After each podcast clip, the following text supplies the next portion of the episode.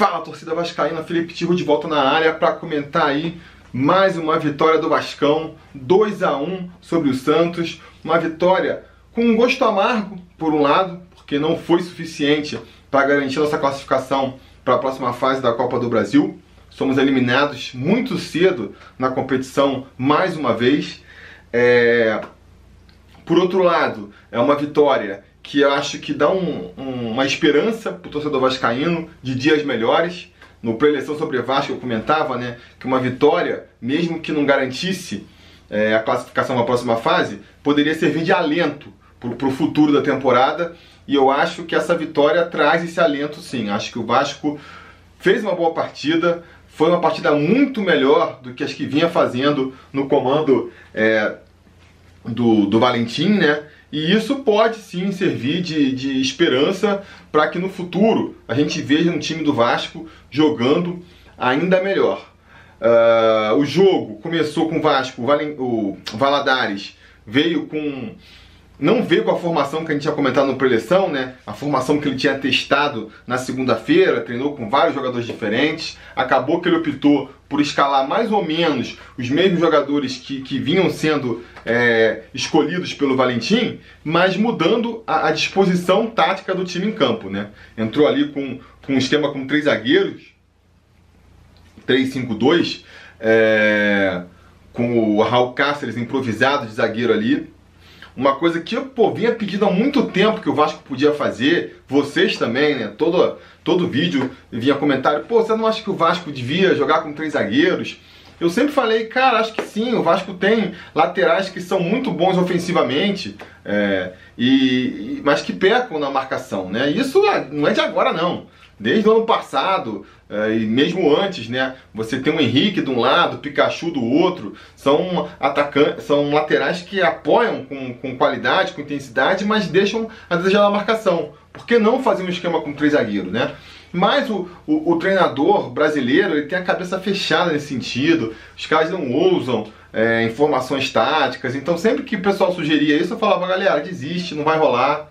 O próprio Valentim cansou de falar que com ele era a linha de quatro ali atrás, nisso ele não mexia. E o Valadares já veio mostrando aí que não tem esses preconceitos, né? E, e, já botou um esquema ali com três zagueiros que eu achei muito interessante. Conseguiu com isso povoar mais o meio campo ali, ganhar mais a briga no meio campo. É, empurrar, deixar mais jogadores chegando na frente, o que ajudou muito, principalmente no primeiro tempo ali, na marcação é, pressão na saída de bola, né, que foi até redundar no, num dos gols do Vasco. É, vi muita gente reclamando, ah, faltou é, criação no meio campo, faltou mais é, chances claras de gol. Faltou, faltou, com certeza. Mas aí, né, é o que a gente já fica comentando antes também. Não adianta achar que, que, que vai mudar o treinador e vai resolver tudo. Tem uma, uma parte bastante importante é, do, do futebol que são que a qualidade dos jogadores. Isso aí não vai mudar né? Não vai, o Valadares não vai fazer o de repente o Lucas Mineiro começar a marcar melhor, né? O próprio Danilo Barcelos também começar a marcar melhor, é, sei lá, o Max Lopes ficar é, mais rápido. Essas coisas são intrínsecas dos jogadores. Então, acho que dentro do que podia fazer, com pouco tempo que tinha para fazer, o, o, o Valadares mostrou bastante evolução. Achei que o time do Vasco evoluiu bastante para o que vinha apresentando, né? É, contou um pouco com a sorte também, mas teve azar também. Eu comentei também no Preleção sobre Vasco que no final das contas eu achava que ia ser meio que o imponderável ali, né? A sorte que ia favorecer o Vasco ou prejudicar o Vasco.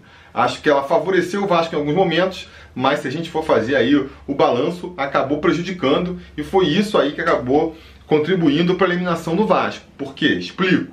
Uh, o, Santos teve um, lance logo no, no, no comecinho da partida, uma bola na trave lá daquele Jean Mota, né? Que ele pegou sem querer na bola, mas a bola ia encobrindo o Fernando Miguel, bateu na trave e quase entrou. Se o Santos faz aquele gol ali, eu acho que a coisa poderia desandar para o Vasco muito mais rápido, né? Ia trazer uma insegurança para o Vasco, para a própria torcida, que poderia começar a reclamar. Um gol do Santos ali seria muito prejudicial. A gente não fez o gol, logo em seguida a gente conseguiu abrir o placar com o é, no, com o Raul, né? Um lance ali de também, de novo, muito, é, valeu muito o esquema tático do, do, do Valadares, que fez a marcação pressão em cima, então o Lucas Santos conseguiu roubar a bola, o Lucas Mineiro, ele deu um toque pro Max, que, pô, fez uma jogada ali muito boa, de, de viu o Raul chegando por trás, deu toque de calcanhar pro Raul, só de fora da área mesmo, empurrar a bola para dentro do gol, 1 a 0 Vasco, um gol que vai trazer confiança pro time, né? É... De novo, assim, a... as qualidades que a gente viu no time hoje são qualidades que o Valentim já tentava botar nesse time, mas de forma errada, né? A valorização da posse de bola, você viu no começo o time tocando bastante a bola ali atrás, recuando para o goleiro se fosse preciso, mas sem rifar a bola, a própria marcação, pressão lá em cima, mas é... o esquema tático não favorecia esse tipo de jogo. Com essa formação tática que o, que o Valadares é, implementou aí, isso já funcionou muito melhor. O próprio é, Lucas Mineiro, achei que ele foi bem na articulação das jogadas, tanto nesse passe do gol como em outros lances. Pecou um pouco na parte da marcação ali, principalmente no gol do Santos no segundo tempo. Mas aí, de novo, aquela questão do, do cobertor curto, né? Da, do, que se, do plantel que se tem à disposição. Não temos jogadores é, completos, jogadores que marcam com a mesma eficiência que, que atacam. Então temos que ficar lidando com esses problemas. O fato é que o Vasco conseguiu abrir, abrir o placar bem cedo, é, era uma coisa importante para a gente conseguir essa classificação. Conseguiu fazer o 2 a 0 ainda no primeiro tempo, com uma cabeçada ali do, do Ricardo Graça, um belo cruzamento do, do Danilo né, no, no, escanteio. Acho que o único lance bom dele no jogo, mas foi realmente um, uma boa assistência dele aí. Acho que já é a quarta assistência dele da temporada.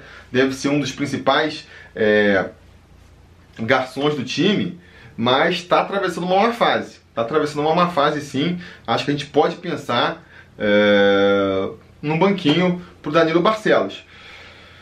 Mas enfim, é que eu estava falando da sorte do azar. Apesar do time ter tido a sorte do, e a competência de abrir-se 2 a 0 a gente saiu para o intervalo com um saldo muito negativo, que foi o quê? A saída do Castan e do Fernando Miguel por contusão. O Castan, com 30 segundos de jogo, já sentiu, teve que ser substituído ali com uns 10 minutos de jogo para entrar do Ricardo Graça, que foi muito bem, não deixou a desejar na parte técnica, mas é, foi uma substituição que o Vasco queimou. E depois perdeu o Fernando Miguel também. Acho que rolou aí uma precipitação da, da do departamento médico, né, de, de botar os caras no sacrifício ali, porque era uma partida importante, mas acabou não se mostrando uma boa solução, porque eles não conseguiram ajudar o Vasco, o Vasco queimou duas substituições e ainda por cima a gente não sabe se essa, essas novas lesões aí vão atrapalhar ainda mais a recuperação dos dois, né? Isso aí a gente vai saber talvez amanhã, talvez daqui a pouco.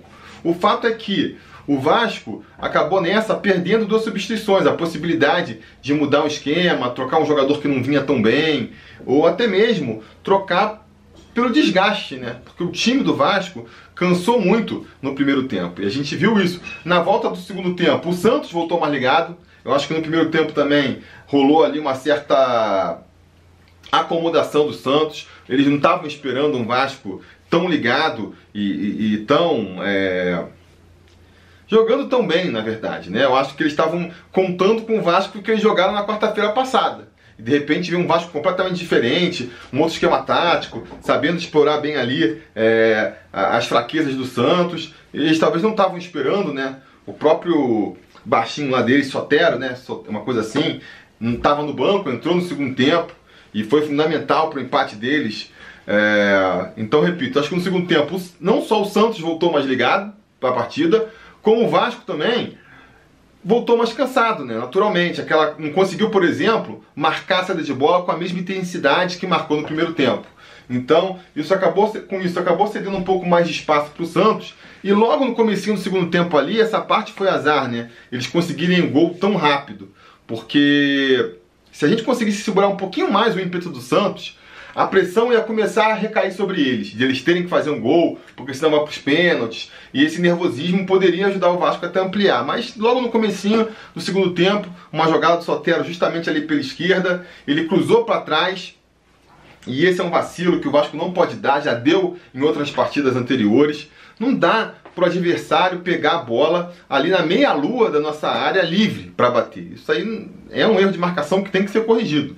Eu acho que o, o Lucas Mineiro errou, acho que foi o que mais errou ali, chegou atrasado, não estava ligado à marcação. O próprio Alexander também, que entrou bem, não fez. É, fez uma, uma, atuação segura até, não comprometeu na maior parte do, é, dos lances. Não, não viu que ele falhou, porque a bola veio forte e tal. Ele chegou a tocar na bola ali, né? Mas sei lá, passa a impressão de que, que um pouquinho mais ali de, de reflexo ele ter, teria conseguido agarrar aquela bola. O fato é que o gol do Santos veio como um balde de água fria. Acho que o Vasco até sentiu no começo ali, né?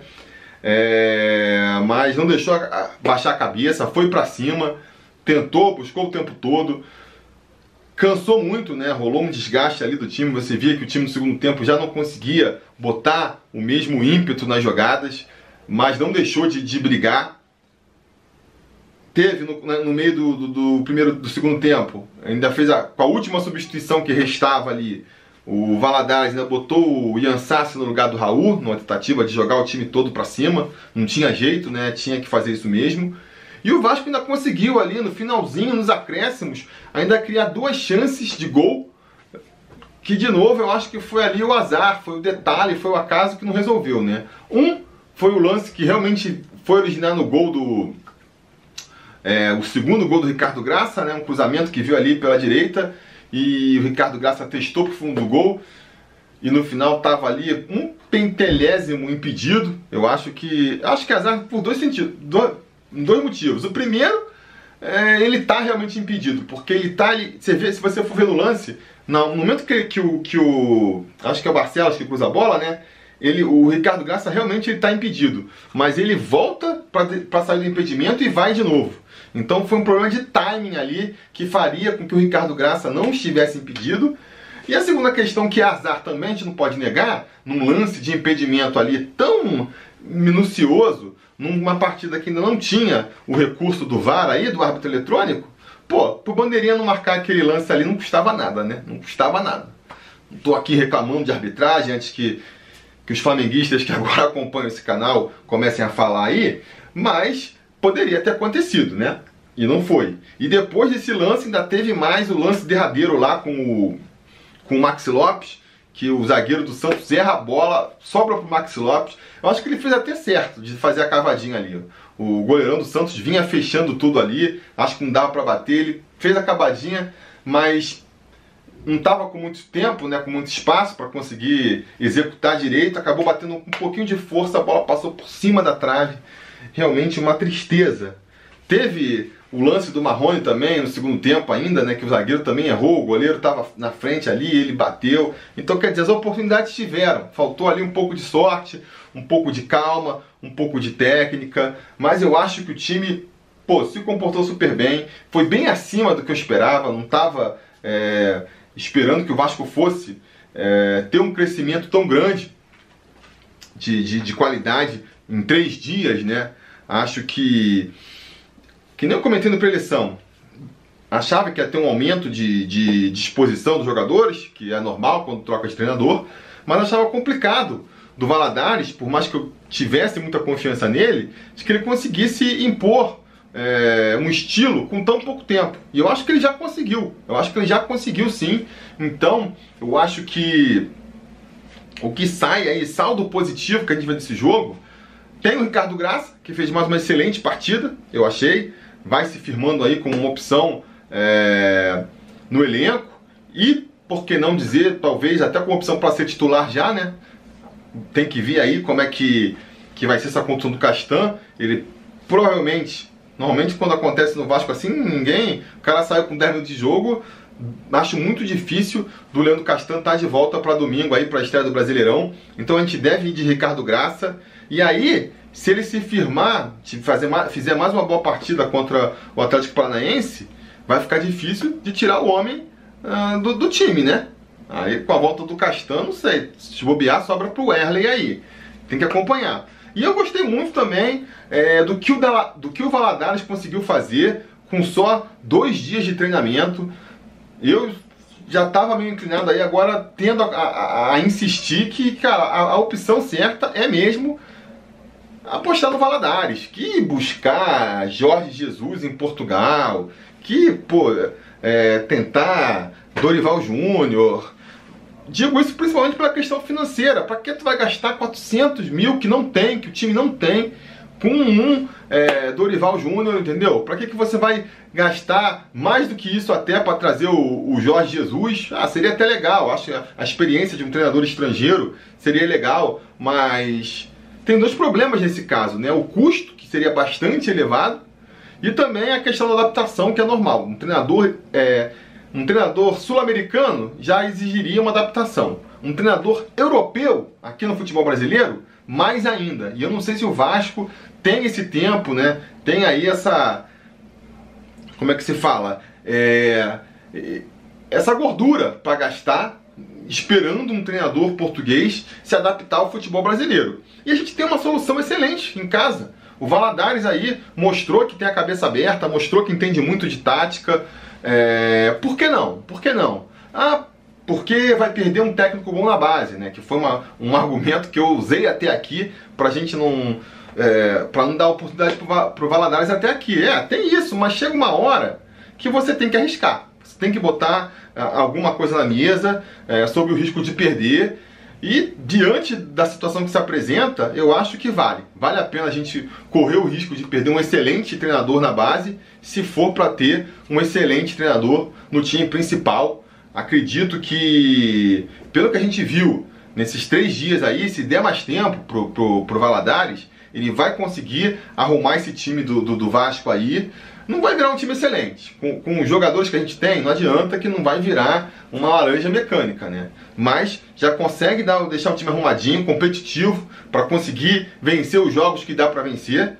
E aí, depois do meio do ano aí tem a janela, quem sabe, uma contratação ou outra, sei lá, se o Danilo, é, se o Valdívia estreia jogando pra caramba, se esses cara do Bangu aí entram jogando, né? Eu vi muita gente falando aí do Marco Júnior, que foi destaque do, do, do Carioca, ganhou, entrou na seleção do Carioca. Se ele for um jogador que consegue marcar com vigor e sair para o jogo, de repente já é a peça que falta no meu campo ali, barra um Lucas Mineiro, né, que, que deixa a desejar na marcação e já pode fazer toda a diferença. Então, é, eu seguiria. Eu seguiria aí com o Marcos Valadares. Não sei como é que tá essa situação. O Campelo falou que, que só queria deixar ele por um jogo, né? Se queria deixar ele só para um jogo, significa que no domingo já teremos outro técnico. Para outro técnico já está comandando o time no domingo, ele já teria que estar tá acertado. Ele vai ter que ser apresentado aí nas próximas horas, sabe? Agora, na coletiva ali, valeu, Valadares, o novo técnico é esse. Ou então, no máximo, amanhã de manhã. Porque senão não tem tempo hábil para fazer. Se realmente estão tá, é, considerando contratar aí o, o Jorge Jesus, ele não vai chegar para o domingo. Então no domingo ainda deve ser o Valadares. E aí, se o Valadares fizer mais uma boa partida no domingo, sabe? Eu ficaria com ele, galera. Eu ficaria com ele, mas enfim, diga nos comentários o que vocês acharam. Ficaram satisfeitos com o Vasco hoje? Eu fiquei. Diga nos comentários. Acha que o Valadares tem que ser mantido no cargo? Eu acho que sim. Mesmo aí com o risco de perder um excelente técnico na base, eu acho que é um risco que vale a pena correr. E vamos ver agora, né? Agora é só brasileiro que a gente tem pela frente com essa eliminação. São 38 jogos que, até o final da temporada. É... Pelo menos, né? Não, é, não vou falar que é um ponto positivo, mas o que a gente pode tirar de proveito de tu, disso tudo é que agora o Vasco aí só, só, só tem uma competição para se focar até o final da temporada então tem que fazer direito para ver se a gente não corre risco é, nem de brigar para ser rebaixado. Né? O Vasco tem que fazer um pouco melhor do que vem fazendo nos últimos campeonatos, que é simplesmente brigar para não cair. Vamos esperar que isso aconteça, beleza? Mas isso a gente vai falar mais para frente. Amanhã vai ter vídeo aqui, deve ter mais um bate-papo. A gente vai discutir bastante sobre o Campeonato Brasileiro com convidados ilustres, hein? Então fiquem ligados, deixem aí seus comentários e a gente vai se falando.